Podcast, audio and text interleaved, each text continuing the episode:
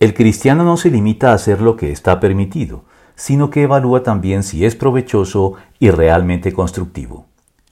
La ya varias veces mencionada libertad de examen y de conciencia, señalada como uno de los distintivos y patrimonios irrenunciables del protestantismo, seguía por criterios muy específicos identificados en la Biblia para determinar si las acciones que son lícitas para el creyente, debido a que no están prohibidas ni reglamentadas por las escrituras ni por las leyes humanas, deben realizarse en último término, atendiendo a su conveniencia para nuestro caso y circunstancias particulares.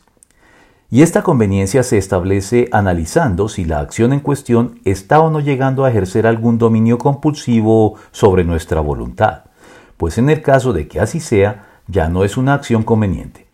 Pero adicionalmente, estas acciones deben traer alguna clase de provecho o beneficio evidente para nuestras vidas y las de quienes nos rodean, aportando valores agregados a la construcción de un carácter aprobado por Dios en el creyente, que se refleje y traduzca también en beneficios para la sociedad de la que forma parte en cuanto al establecimiento de la justicia y el mejoramiento de las condiciones de vida que esta sociedad está en condiciones de brindar.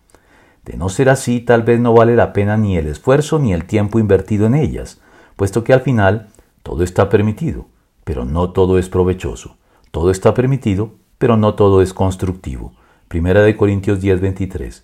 El cristiano debe entonces trabajar para que todo lo que hace sea en algún sentido provechoso y constructivo, ya sea para ayudar a moldear su carácter o para aportar algún beneficio a quienes lo rodean.